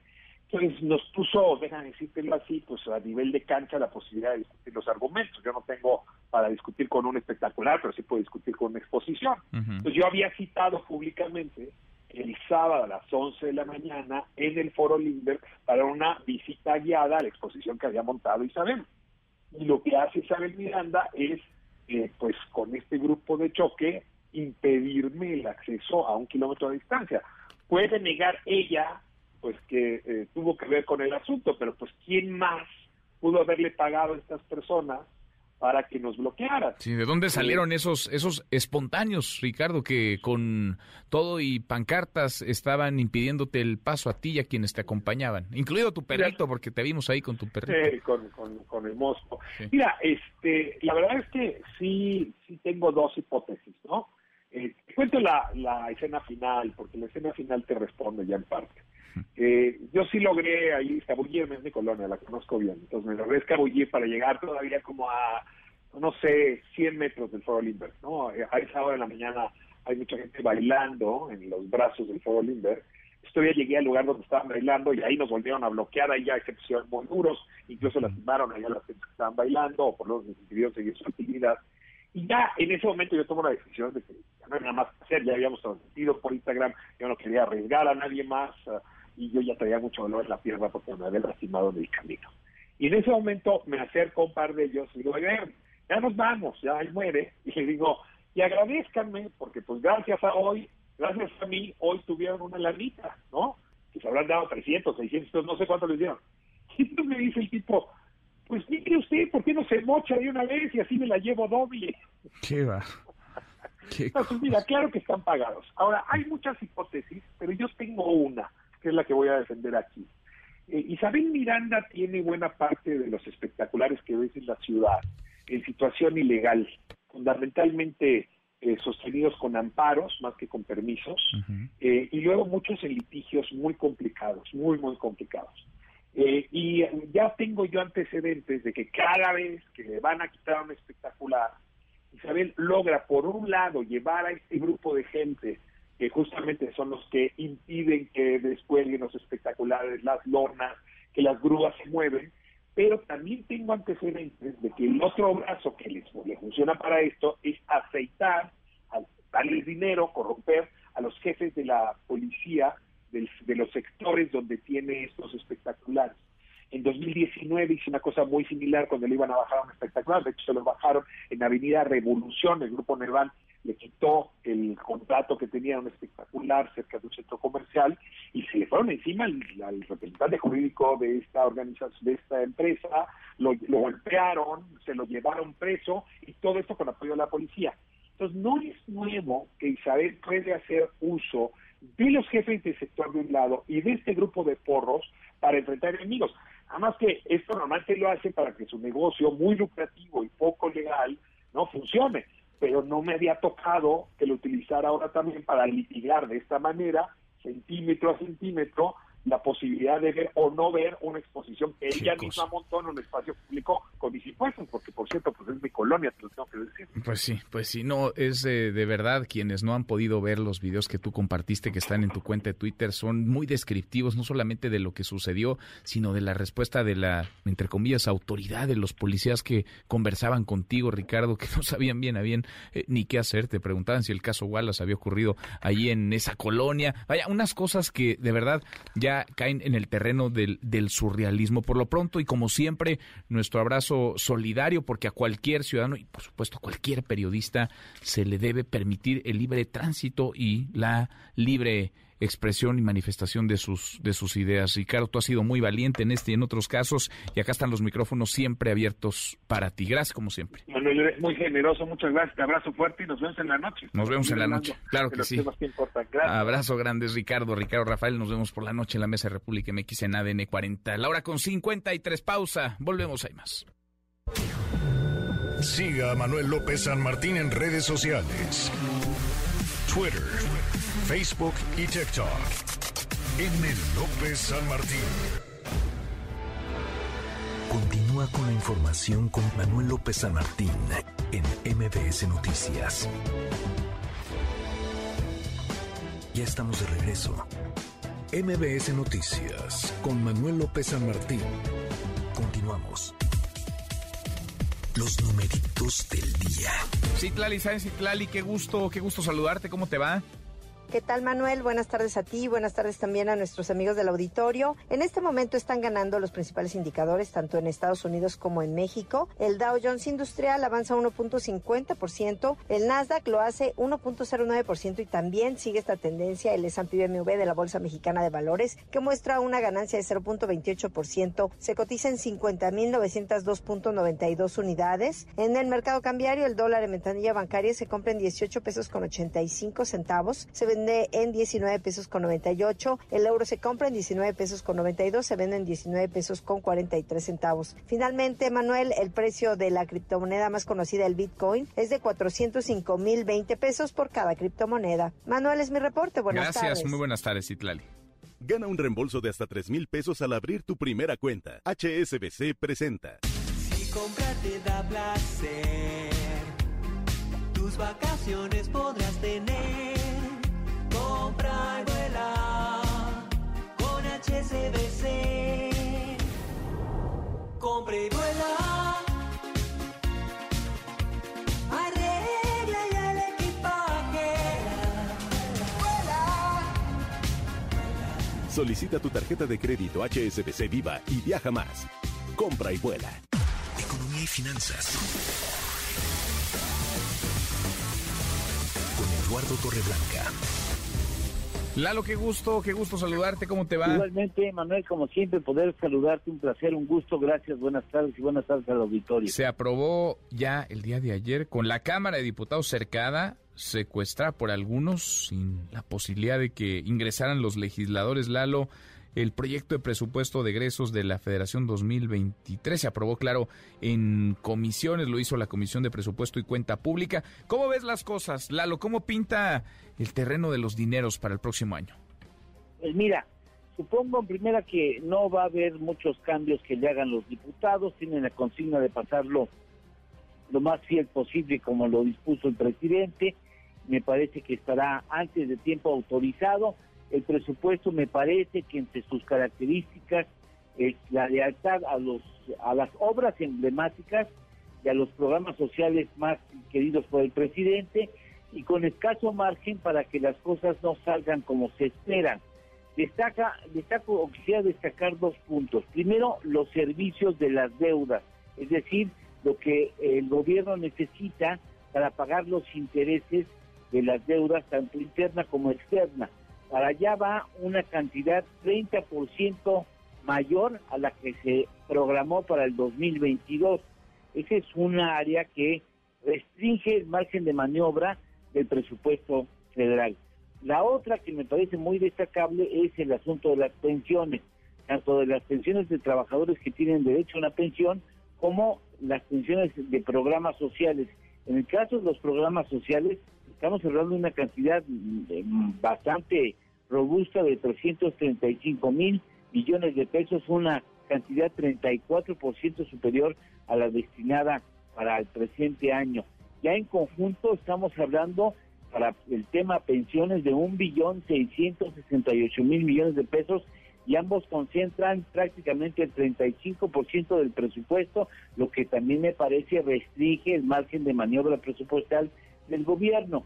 Vienen riesgos, eh, los riesgos fundamentalmente vienen de fuera, es decir, que la economía estadounidense entrara en un proceso de recesión, cosa que está trabajando la FED, indudablemente nos impactaría, muy posiblemente con un muy mal año económico, incluso con la perspectiva de que tuviéramos también una leve y corta recesión económica en el país, lo que implica que los ingresos no van a llegar como los tiene programado el gobierno de 4 billones 623 mil, porque estima que la posibilidad de que la economía crezca hasta 3% el año entrante, cosa que pudiera no suceder en esos casos, pues tendremos que reconocer, Manuel, las nuevas variantes del concepto de pobreza franciscana, porque no va a pedir deudas el gobierno, va a tener que hacer ajustes a eso de la segunda mitad del año para que las cosas salgan como ellos, ellos quisieran y ojalá les vaya muy bien, porque si les va bien a ellos, pues supongo que nos tendrá que ir bien al resto de los Pues sí, mexicanos. ojalá, ojalá. La, lo- presiones, las mayores presiones entonces sobre las pensiones, ¿no? Y el, y el, y el servicio de la deuda. Sí, eso restringe el margen de maniobra presupuestal del gobierno. Ojalá las cosas les salgan como ellos quieren, por supuesto. Bueno, bueno. Lalo, ¿tenemos postre? Sí, espero que les guste. Dramático, ¿eh? Se oferta en un supermercado en Argentina una pieza de pan de dulce en 100 pesos, equivalente números gruesos a 10 pesos mexicanos. Eso no es lo delicado, lo delicado es que se ofrece como gran ventaja en ese supermercado que esa pieza de pan se puede pagar con tarjeta de crédito y diferir el cargo a tres meses sin interés. No, bueno, a lo que hemos llegado, qué cosa. Qué barbaridad. En fin, gracias Lalo. Gracias Manuel, gusto saludarte y buenas tardes al auditorio. Igualmente, muy buenas tardes, es Eduardo Torreblanca. Gana un reembolso de hasta 3 mil pesos al abrir tu primera cuenta. HSBC presentó. La hora con dos tenemos, como todas las tardes, claro que tenemos buenas noticias. Gracias, Manuel. Oiga, ¿no se le antoja un pollito rostizado? ¿Qué tal le quería una tortita de pollo con sus rajitas, su aguacatito, su mayonesita? Bueno, pues no sabemos por qué un hombre de Filadelfia llamado Alexander Tominsky tomó la ambiciosa decisión de alimentarse de pollos rostizados durante 40 días. Un pollo entero, hasta dejarle los huesitos. Y para comerse su pollo número 40, convocó a una reunión en redes sociales. Lo increíble es que llegaron 100 personas a ver cómo se comía sus alitas, su guacalito, su pescuezo rostizado. El caso se hizo viral, pero no sabemos por qué, porque la verdad estuvo muy raro. Se ve que no tienen nada que hacer esos muchachos. La que sabe el pollo, la que todos dejan, la que nadie quiere, es la que me dan. Y hablando de hazañas, mire usted lo que hicieron unos argentinos. Tres fans recorrieron 10.000 kilómetros para llegar a Qatar y ver a su selección jugar en el Mundial. Salieron de Mayo, de Ciudad del Cabo, Sudáfrica, Namibia, Botswana, Zambia, Malawi, Tanzania, Kenia, Etiopía y Sudán, Israel, Palestina, Jordania, Arabia Saudita y finalmente acaban de llegar a Qatar. Lo hicieron en medio de gritos y porras. ¡Estamos en vivo! ¡Miren lo que es esta fiesta! ¡Argentina! Ah, qué lástima, porque a Argentina le toca jugar contra la selección mexicana el 26 de noviembre, que les pasará encima como una planadora. Bueno, eso esperamos, ¿no? O sea, sí les vamos a ganar, ¿no? Bueno, usted no diga frío y que pase usted un feliz martes.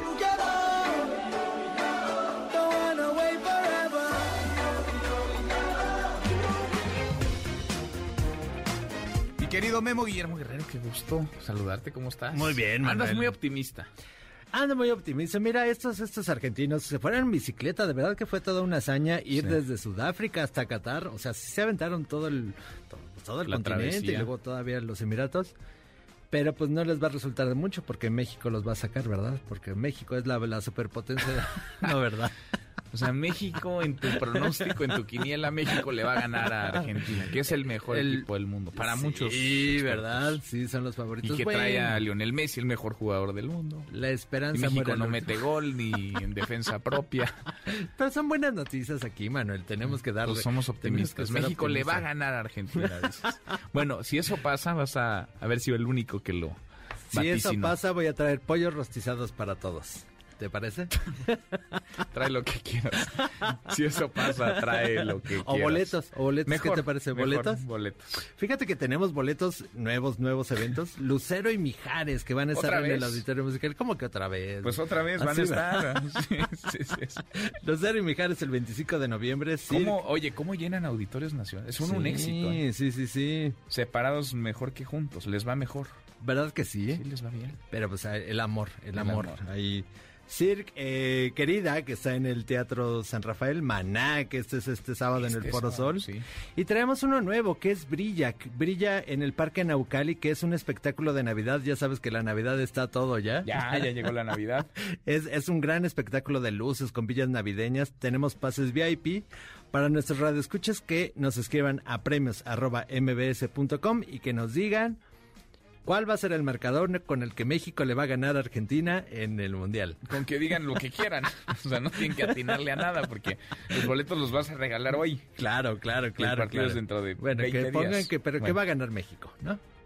Optimistas todos. O sea, que, que digan que va a ganar, con que digan que México va a ganar y le hagan segunda memo, con eso se llevan sus boletos. Perfecto. Gracias. Gracias, gracias. Manuel. Guillermo Guerrero, pausa, volvemos, hay más.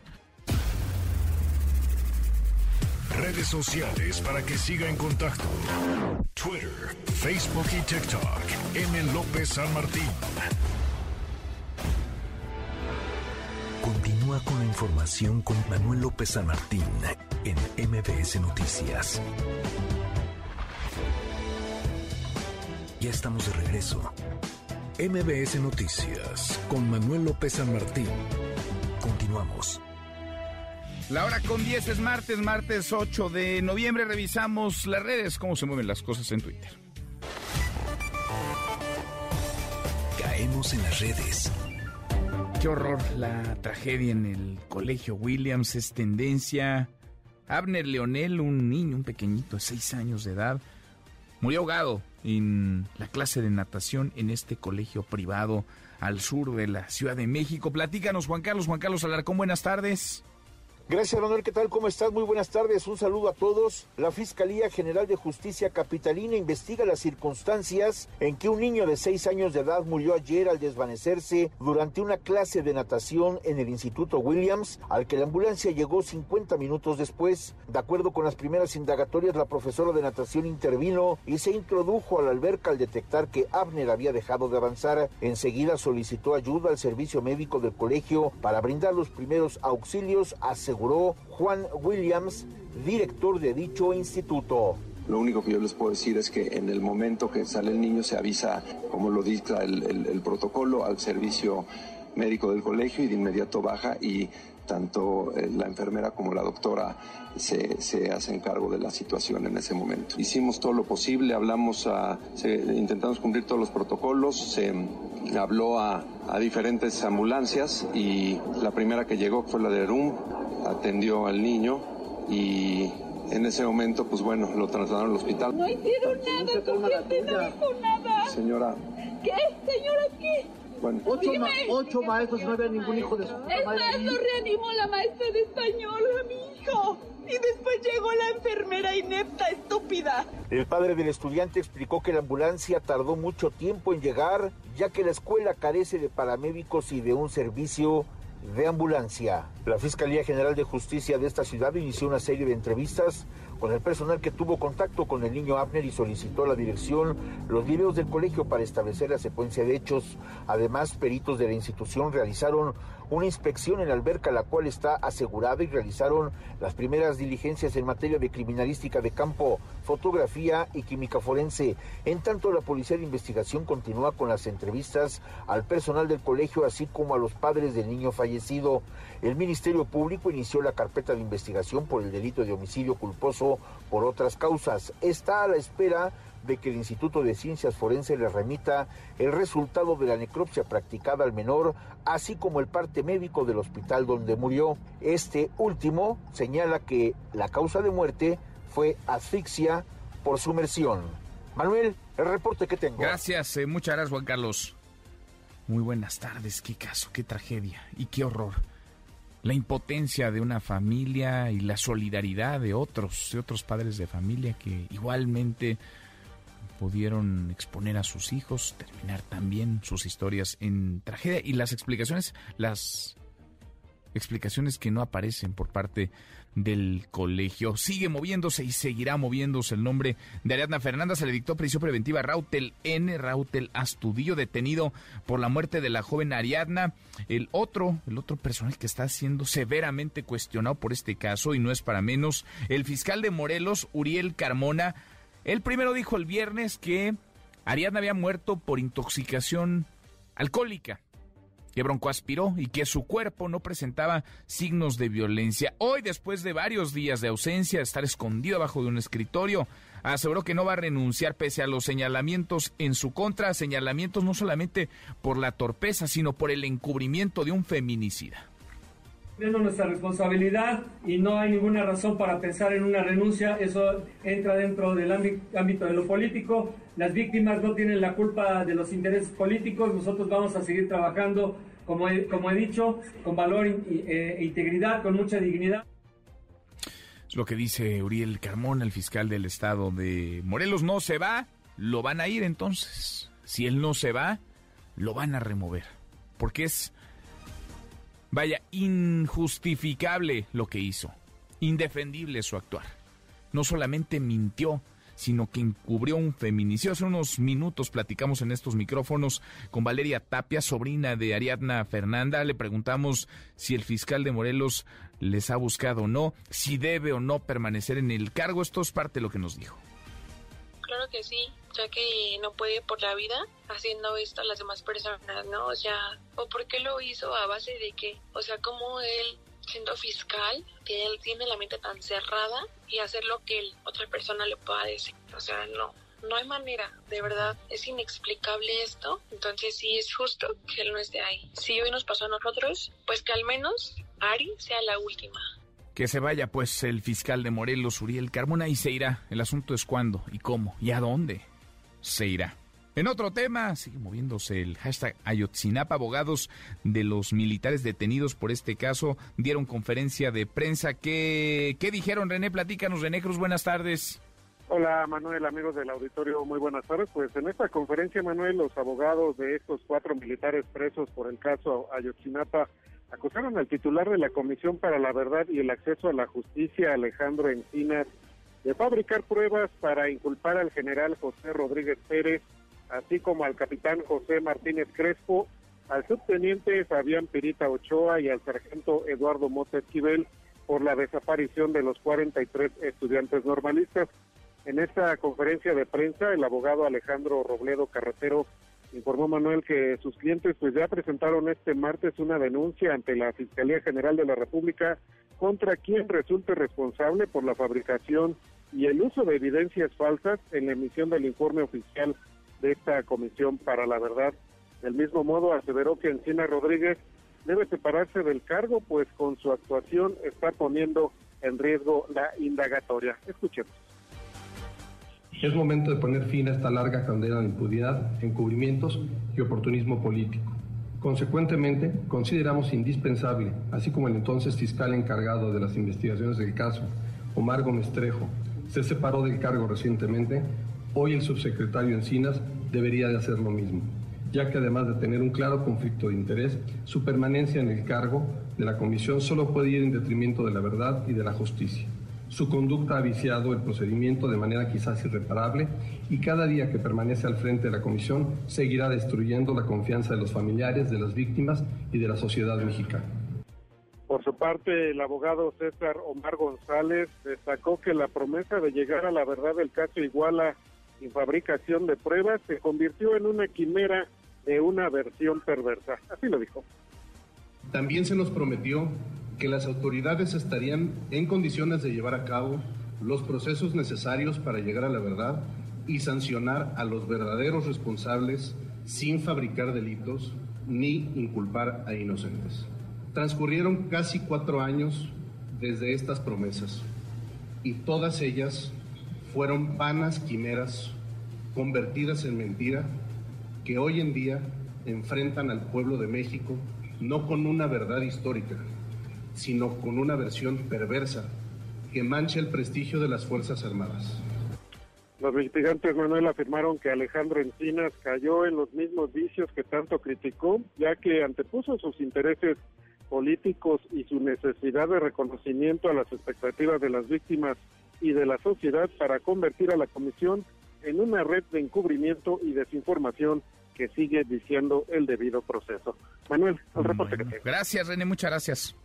Muy buenas tardes. Muy buenas tardes, ocho años, más de ocho años ya de este caso, el caso de Ayotzinapa, y no termina de esclarecerse, al contrario, no terminan tampoco de convencerse los familiares de lo que ocurrió aquella noche del 26 madrugada del 27 de septiembre de 2014. Tendencia al hashtag Bochil. ¿Se acuerda de esta ola, esta ola de intoxicaciones en escuelas de Chiapas? Bueno, a un mes de estos casos hay tres líneas de investigación. ¿Qué se sabe? ¿Qué no sabemos? Eh, Rocío Méndez, más de la mañanera. Rocío, buenas tardes. ¿Qué tal, Manuel? Muy buenas tardes. Hay un nuevo reporte, ahora quincenal de seguridad en Palacio Nacional, y dentro del mismo se presentaron los resultados del análisis de las intoxicaciones entre alumnos de secundaria y preparatoria de escuelas de Chiapas, Veracruz e Hidalgo, en casos registrados del 23 de septiembre al 21 de octubre. Vamos a escuchar a la secretaria de Seguridad y Protección Ciudadana, Rosicela Rodríguez, quien enfatizó que todos los afectados han sido dados de alta y continúan abiertas las investigaciones. Las pruebas toxicológicas tomadas a los estudiantes resultaron negativas a metanfetaminas, a marihuana, a cocaína y a opiáceos, así como a otras sustancias como solventes, arsénicos, cianuros y fósforos. Sin embargo, en Bochil, Chiapas, dos de las pruebas dieron positiva a metabolitos provenientes de benzodiazepinas y una más que concentraba acetona. Aquí hay que decir que cuando se les hicieron los exámenes a los niños, a los jóvenes, habían ingerido por prescripción médica calmantes y es parte de lo que contiene estos medicamentos. Y ya mencionabas estas tres líneas de investigación, Manuel, solo en el caso de Bochil, Chiapas, en donde destacan a partir de las declaraciones de los estudiantes que un caso había pastillas para bajar de peso que fueron distribuidas entre unos varones y una niña, también que fueron consumidas con energetizantes. Por otro lado, un adolescente destacó que un hombre repartió botellas con agua y finalmente algunos compañeros dijeron que empezaron a sentirse mal a partir de que observaban cómo sus propios compañeros se desvanecían. Hay que destacar que en el resto de los casos se habló de intoxicación por alimentos, incluso por algunas sustancias, se dijo colorantes, de dulces que se ofertan a las afueras de las escuelas, Manuel. Ese es el momento. Bueno, gracias, muchas gracias, Rocío. Buenas tardes. Muy buenas tardes. Hablando de Chiapas, tendencia el hashtag San Cristóbal de las Casas, se reportaron destrozos y actos violentos de motonetos que piden la liberación de su líder. Platícanos, platícanos, Lisette. Lisette Cuello, muy buenas tardes. ¿Qué tal, Manuel? Muy buenas tardes. Efectivamente, como tú lo comentas, la mañana de este martes Decenas de personas realizaron una serie de destrozos en edificios públicos del municipio de San Cristóbal de las Casas, aquí en el estado de Chiapas. Estos eh, pues llamados motonetos piden la liberación de Pablo Pérez Santis, líder de su organización, y bueno, que tiene presencia, por supuesto, en San Cristóbal, pero también en los municipios de San Juan, Chamula y Teopisca.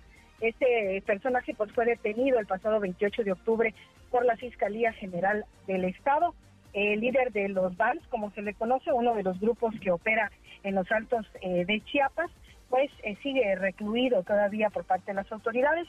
Luego de que se registraran pues estas agresiones y actos violentos, el grupo interinstitucional conformado por diversos eh, diversas instituciones policíacas desalojaron a este grupo de personas provenientes del ejido Custital y El Pinar, de ahí de San Cristóbal de las Casas, y bueno, pues ya se estableció eh, un eh, protocolo, aunque pues también con acciones disuasivas, con apoyo de químicos, estos eh, estas bombas que avientan ellos con gas pimienta, lograron desalojar a estas personas, las cuales pues portaban palos, piedras y utilizaron pues también algunas detonaciones con cuetones y armas de fuego.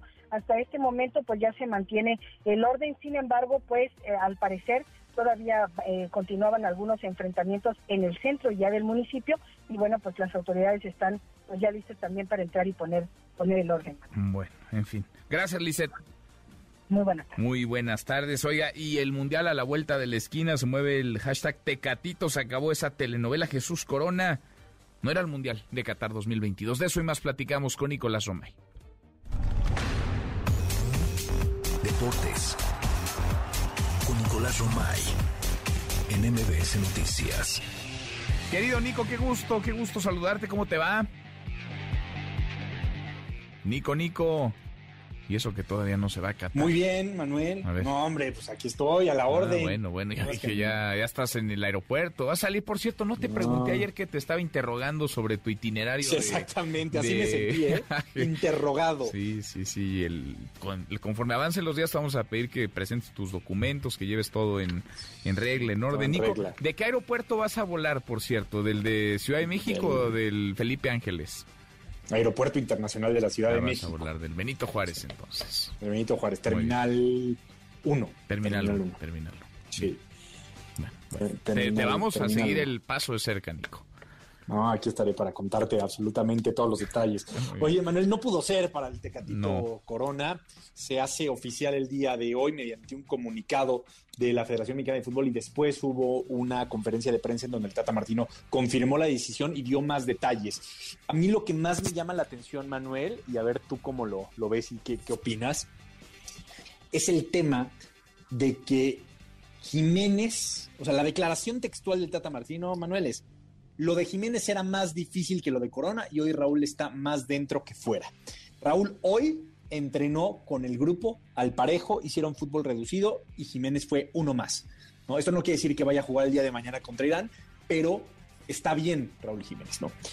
A mí lo que me llama la atención, Manuel, es que con Wolverhampton hubo una buena comunicación, prestaron a Raúl, vino, se rehabilitó, tenía cuatro sesiones diarias Raúl Jiménez. Y el Sevilla nunca prestó al Tecatito. Y desde la Federación Mexicana de Fútbol tienen la idea de que si el Sevilla hubiera prestado al Tecatito y con toda la infraestructura que tiene la Federación y la selección con Corona, hubiera podido recuperarse. En fin, pues la lista se va depurando, Nico. Uno menos, eh, sí, uno menos. Se tiene que dar la lista antes del partido contra Suecia y que por cierto ahí ya de alguna manera este el, Tata como que da a entender que Raúl sí va a estar porque dice contra Suecia va a tener minutos Raúl. Mm. y, la lista se tiene que dar antes, evidentemente no le vas a dar minutos a alguien que ya no esté en la lista. Pues sí pues sí híjole. Ojalá esté y esté bien esté en buen nivel. Que vayan los mejores Nico que vayan quienes más eso es lo más importante. Y ojalá yo creo, Manuel, que el puesto se lo tienen que estar peleando entre Funes Mori y Raúl Jiménez, no entre Raúl Jiménez y Santi Jiménez. Me da la sensación de que Henry es un fijo, de que Santi Jiménez debe de ser un fijo y que Funes Mori o Raúl Jiménez son los que deberían de estar peleando el puesto. Pues vamos a ver, vamos a ver qué tan atinado ¿Qué tan atinado andas, Nico, ya el Mundial? ¿Cuántos días faltan para Qatar 2022? 12 días, ¿no? 12 días, no, no sé, te pregunto. Sí, ya la podemos decir, Manuel, la próxima semana arranca la Copa del Mundo. Porque el próximo domingo, el domingo 20, es el primer partido Qatar contra Ecuador. Así que ya podemos decirlo tal cual, ¿no? Pues ya mero. Ya estamos ahí. A la vuelta de la esquina, a la vuelta de la esquina, Nico. En fin, que haya suerte. ¿Tu maleta ahí va? ¿O todavía no empiezas? Ahí va. Ahí va. Ahí, ahí, ahí, va, querido, querido Manuel. Oye, rápido, fútbol femenil Liga MX, el día de ayer las semifinales, avanza América, eliminando a las Chivas, y avanza también Tigres, eliminando a Rayados eh, femenil y a Chivas femenil. Se quedan en el camino, clásicos los dos, uno del, norte y el clásico nacional, pero la verdad es que se, disfruta muchísimo sí, cómo no. por lo que significa, por lo que significa el crecimiento del fútbol femenil y también de interés, porque cada vez se hace más mediático y la gente cada vez se mete más. Sin duda. Oye, Nico, y ayer platicábamos de la Champions, de los juegos, de las llaves. Ya en la Champions tenemos nuestra Conca Champions de este lado del charco. Tenemos nuestra nuestra, ¿Pero por qué lo dices así, Manuel? No, pues sí tenemos nuestra... Es que lo digo triste porque no está el Necaxa. Exacto. Ah, es por eso. Sí. Ah, es, por, eso. Bueno. Y no está América tampoco. Los equipos mexicanos. León contra Tauro, Orlando City contra Tigres, Pachuca contra Motagua y Atlas contra Olimpia. Ahí estamos. Ojo con eh, el Atlas contra Olimpia, ¿eh? Bueno, entonces van Atlas, Pachuca, León y Tigres. Son los equipos mexicanos en la Conca Champions. Es correcto. Bueno, Nico, en un ratito más los escuchamos. Te mando un abrazo, Manuel, y a las 3, marca claro por MBS Radio, en esta misma estación para platicar de todo esto y mucho más. Abrazo grande, Nico, Nicolás Romay con los deportes pausantes, una vuelta por el mundo de la mano de mi tocayo Manuel Marín y volvemos, hay más. Internacional.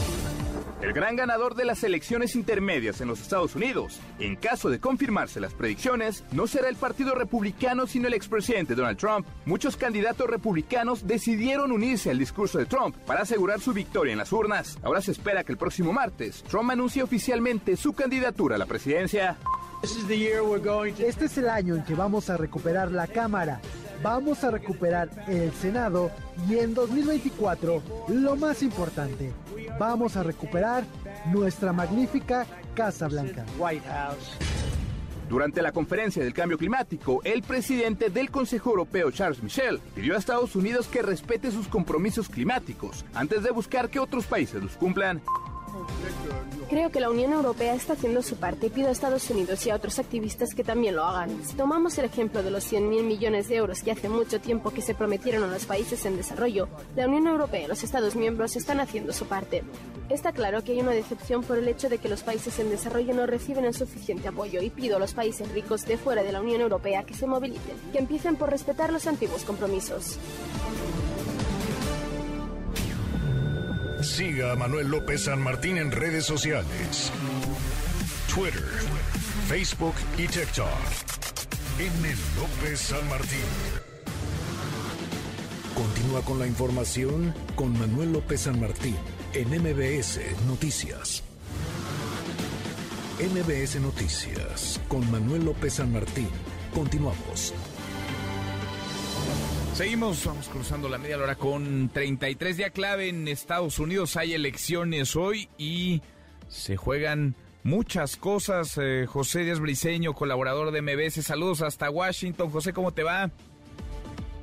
Así es, ¿qué tal Manuel? Buenas tardes. Día de elecciones en Estados Unidos, donde millones de ciudadanos acuden hoy a las urnas y marcarán así el rumbo del país justo a la mitad del mandato del presidente demócrata Joe Biden. Fuera de asuntos menores como fallas de algunas máquinas en Nueva Jersey y Arizona para contar votos, la jornada electoral transcurre hasta el momento en tranquilidad. Más de 44.5 millones de estadounidenses, hay que recordar, ya votaron por anticipado y la atención está puesta en la participación en estas elecciones de medio mandato. Sin embargo, la jornada es inusual ante el alto grado de polarización que se vive en Estados Unidos y dado lo apretado de algunas contiendas. Particularmente hay preocupación entre algunos líderes demócratas eh, de que los republicanos eh, quieran cantar victoria antes eh, de esta misma noche. Escuchemos a la congresista demócrata por Nueva York, Alexandria Ocasio Cortés. Hay todavía boletas de votación que llegaron por correo que deben de ser contadas. Algunas competencias van a tener resultados este martes por la noche. En otros casos, esto tomará hasta una semana. Entonces esperen y no hagan ninguna suposición. Todos los pronósticos indican que la Cámara Baja pasará al control del Partido Republicano, pero en el Senado la situación es más apretada y los expertos prevén un alto grado de suspenso. Los demócratas están apostando a que los sondeos previos no registraron la alta energización de sus bases alrededor de temas como el acceso al aborto y en contra de la violencia por armas de fuego. Al mismo tiempo, el factor del expresidente Donald Trump sigue pesando la suspicacia entre los procesos electorales ha tenido un efecto. De acuerdo con la Universidad de Notre Dame, 46% de los votantes republicanos creen que hoy habrá un fraude masivo, aunque de esto no hay ninguna base. Los centros de votación comenzarán a cerrar por la tarde, pero se espera una larga noche antes de tener claridad, Manuel, desde Washington.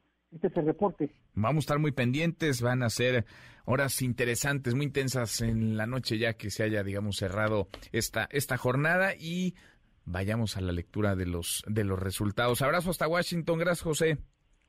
Gracias. Muy buenas tardes. Y allá anda también en la Unión Americana, los Estados Unidos, en la cobertura de estas elecciones, de estos comicios que, ya veíamos, solamente renuevan al Congreso norteamericano. Son varias las gubernaturas que se juegan escaños en el Senado, pero quizá también lo relevante pase porque este 2022 puede ir marcando, puede ir delineando lo que venga en 2024. Ana Francisca Vega, usted la escucha todas las tardes en estos micrófonos a las 5 de la tarde. Querida Ana, ¿cómo estás? Estoy feliz de platicar contigo, Manuel. Muchos saludos a toda la gente de la segunda emisión. Y pues ya lo decías muy bien, es van a ser elecciones determinantes para lo que venga en los próximos dos años del restante tiempo de la administración del presidente Biden. Eh, y creo que va a ser muy interesante ver pues cómo se van a ir reacomodando las fuerzas políticas. Ya lo decía José y ya lo has, ya lo has platicado tú en este espacio. Eh, hay una posibilidad importante de que pues cambie el balance de poder en Washington con la renovación de la Cámara de Representantes, eh, el tercio de senadores, ¿no? De sillas de senatoriales que está en disputa y las 26 gubernaturas. Eh, fíjate, es, es, lo más, es la competencia más cerrada en, en, prácticamente un siglo.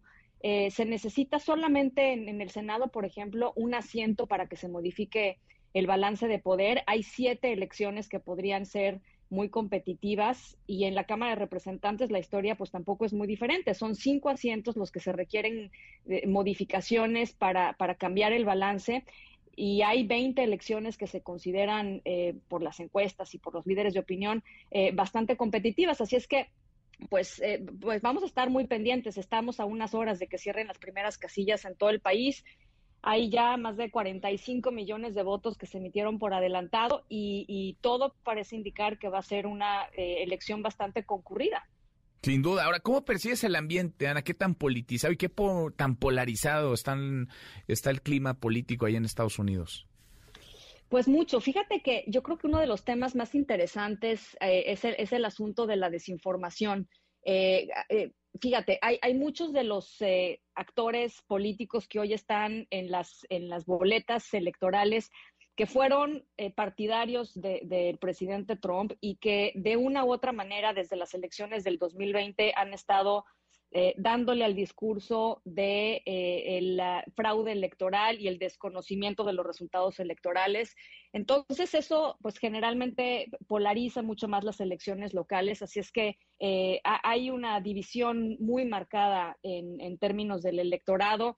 Ahí, están los ánimos muy encendidos y, sobre todo el hecho de que las elecciones estén eh, pues tan eh, competitivas en, en, ciertos estados y en ciertos condados que normalmente no lo veían así con anterioridad, pues hace que las cosas se pongan muy complicadas. ayer mismo el presidente, expresidente Trump, salía a, decir eh, el mismo discurso que le hemos escuchado los últimos años, eh, encendiendo los ánimos y hablando eh, básicamente de su posibilidad de regresar a la arena política en el 2024. Decidió no hacerlo ayer en Ohio, pero lo hará seguramente en los próximos días. Eh, y esto pues también incendia mucho, digamos, este, el clima, el clima político aquí en Washington y en general en Estados Unidos, Manuel. Híjole, qué, qué interesante, qué momento tan interesante y definitorio, lo dices muy bien, Ana, de lo que puede venir este 2022. En muchos sentidos puede, si no marcar, sí por lo menos perfilar qué ocurrirá hacia 2023, sobre todo 2024. Abrazo grande hasta allá. Qué gusto escucharte, Ana.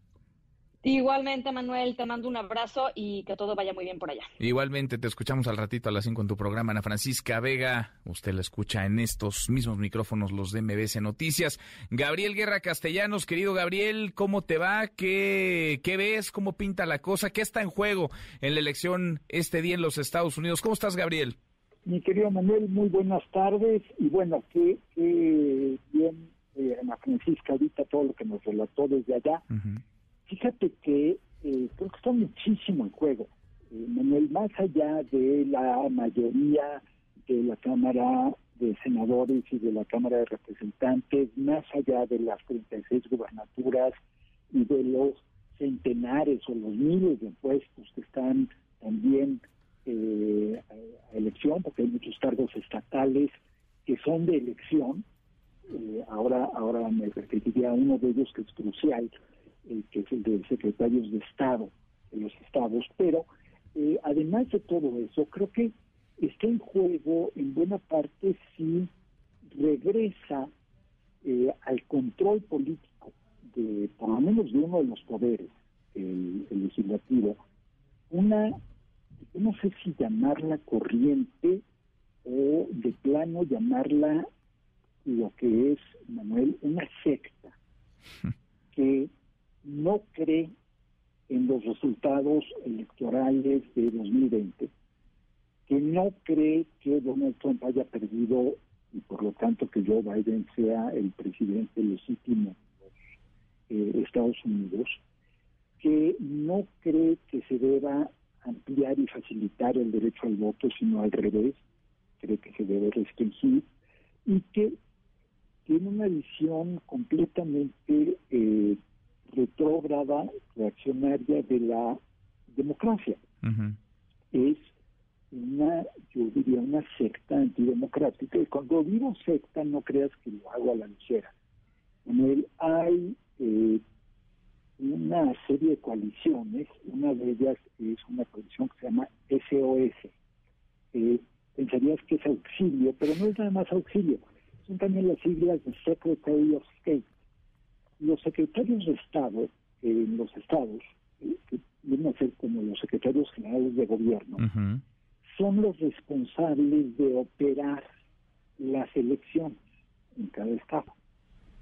Son los responsables de sentar las reglas para las elecciones. Y en Estados Unidos, el público eh, que nos escucha tal vez no lo sepa, eh, las elecciones no se organizan a nivel federal ni las organiza el gobierno federal. Obviamente no hay un instituto electoral. No, cada estado tiene reglas distintas acerca de quién, cómo y cuándo puede votar y de quién, cómo y cuándo cuenta los votos. Entonces, esto no es una cosa menor. eh, esto podría significar, Manuel, que, por ejemplo, la práctica de voto anticipado o voto por correo es muy favorecida o más favorecida por los demócratas, pudiese prohibirse en algunos estados. O que la práctica de contar los votos por correo antes de la jornada electoral, para no perder tiempo ya en la jornada electoral, se anulara en algunos lados, lo cual llevaría a retrasos en los resultados que ya hemos visto que son pues eh, oro molido para los teoristas de la para los teóricos perdón de la conspiración.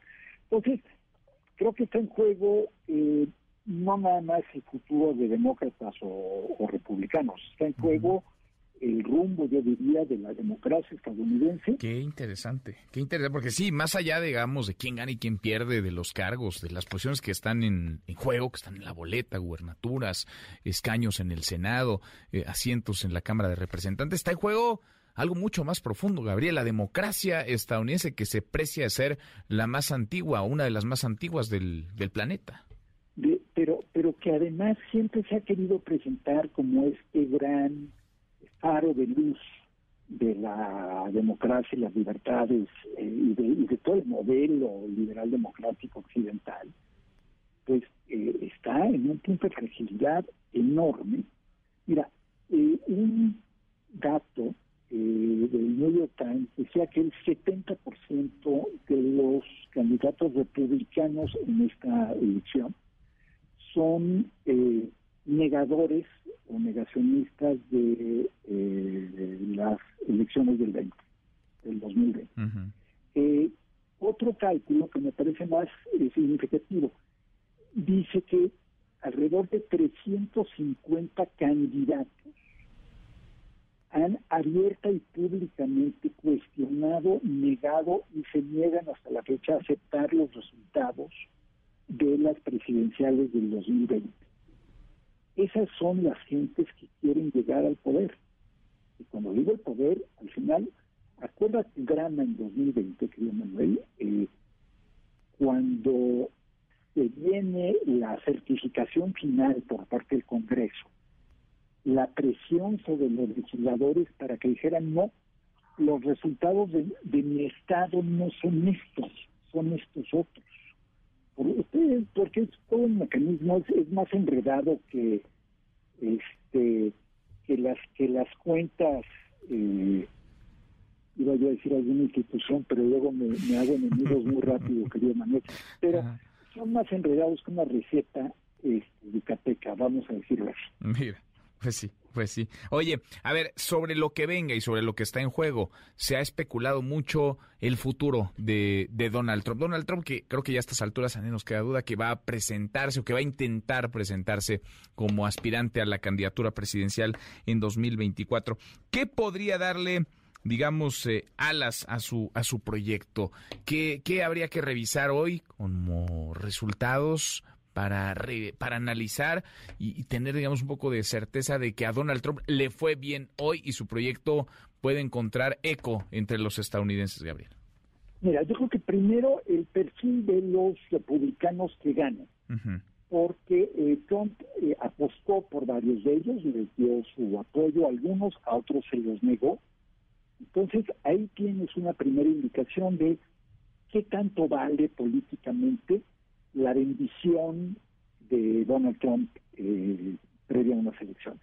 ¿Por qué es importante eso? Porque en la medida en que siga teniendo este toque, eh, vamos a decir, de, de, de, Midas, ¿no? De rey Midas, eh, en esa medida muchos republicanos van a eh, plegarse con él, haga lo que haga, y también aumentará el temor que tengan muchos de oponerse, de atravesarse. Otro punto importante va a ser el estado de Florida. ¿Por qué Florida? Porque el gobernador eh, de Santis, Don de Santis, es en estos momentos el más viable eh, candidato eh, para oponerse a Donald Trump en la, en la búsqueda de la candidatura republicana si le va bien a DeSantis y a los republicanos en Florida, eso eh, le daría oxígeno a un rival de Trump, ¿no? Trump que además está avecindado, como bien sabemos, parte del tiempo en Florida y que pues ve en DeSantis eh, hecho, hecho el vacío, ¿no? No lo ha invitado a sus eventos cuando va a Florida, en fin, hay una ya es muy notoria la rivalidad desde ahora. Y por último, yo diría ver qué tanto pesa, y esto va a ser, va a ser muy indicativo por muchas razones. Los demócratas creyeron o apostaron a que los temas, vamos a llamarles eh, profundos, los temas morales, éticos, iban a tener una relevancia eh, especial en esta elección, particularmente el derecho de las mujeres a decidir sobre el tema del aborto y eh, por un lado y por otro lado lo que eh, el presidente Biden ha llamado un ataque un riesgo para la democracia en Estados Unidos. Si esos resultaron ser argumentos ganadores, entonces pone contra la pared a los republicanos que se verían muy a la defensiva. Pero si resulta que esto es, como decía algún famoso consultor estadounidense, todo es acerca de la economía, y Economy Stupid decía famosamente, eh, y lo que termina decidiendo las elecciones es eh, la irritación, la preocupación por la inflación, por la carestía, por la todavía incierta recuperación económica, entonces eh, claramente también pues, Trump llegaría con el argumento de yo sí sé conducir la economía y estos no, más allá de los datos reales, ¿no? Entonces, creo que creo que ahí tenemos varios indicadores. Pues qué interesante, sí. Tanto para Biden como para Trump, como para DeSantis, y mucha preocupación para México, querido Manuel, porque hay, eh, particularmente en Arizona, pero no solamente en Arizona, eh, también en Texas hay varios candidatos en la boleta, algunos que van por la reelección, que son abiertamente hostiles a México, a los mexicanos, a los migrantes, y que podrían también ser eh, el mal augurio de una nueva eh, oleada antimexicana allá en Estados Unidos. Vamos a ver qué tanto gana terreno el odio, la, la intolerancia. Gabriel, si te parece, mañana ya con los resultados platicamos, platicamos otra vez. Echamos otra platicada mañana. Feliz de la vida, Manuel. Te mando un abrazo. Abrazo grande igual. Gracias, gracias, Gabriel. Es Gabriel Guerra Castellanos. Interesante lo que se juega hoy en los Estados Unidos e interesante la implicación, las consecuencias, el impacto en nuestro país. 10 para la hora, pausa. Volvemos, hay más. Redes sociales para que siga en contacto: Twitter, Facebook y TikTok. M. López San Martín. Continúa con la información con Manuel López San Martín en MBS Noticias. Ya estamos de regreso. MBS Noticias con Manuel López San Martín. Continuamos. Seguimos cinco para la hora, ya mero nos vamos, revisamos lo último en la información. En tiempo real.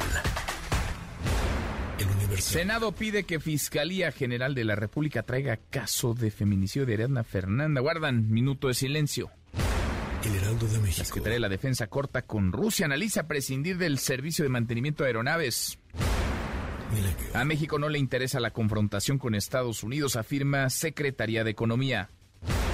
MBS Noticias. Fiscal de Morelos, Uriel Carmona, no renunciará a su cargo por caso Ariadna Fernanda. El país. Rusia reconoce que mantiene contactos puntuales con Estados Unidos. The New York Times. Votantes deciden el equilibrio del poder en el Congreso. Con esto cerramos, con esto llegamos al final. Gracias. Muchas gracias por habernos acompañado a lo largo de estas dos horas. Soy Manuel López San Martín. Se quedan con Nicolás Romayra de Marca Claro. Nos vemos como todas las noches a las 10 por ADN 40. Y acá nos encontramos mañana, mañana que será tarde de miércoles. Pásela, pásela muy bien, ya casi es viernes. MBS Radio presentó Manuel López San Martín en MBS Noticias.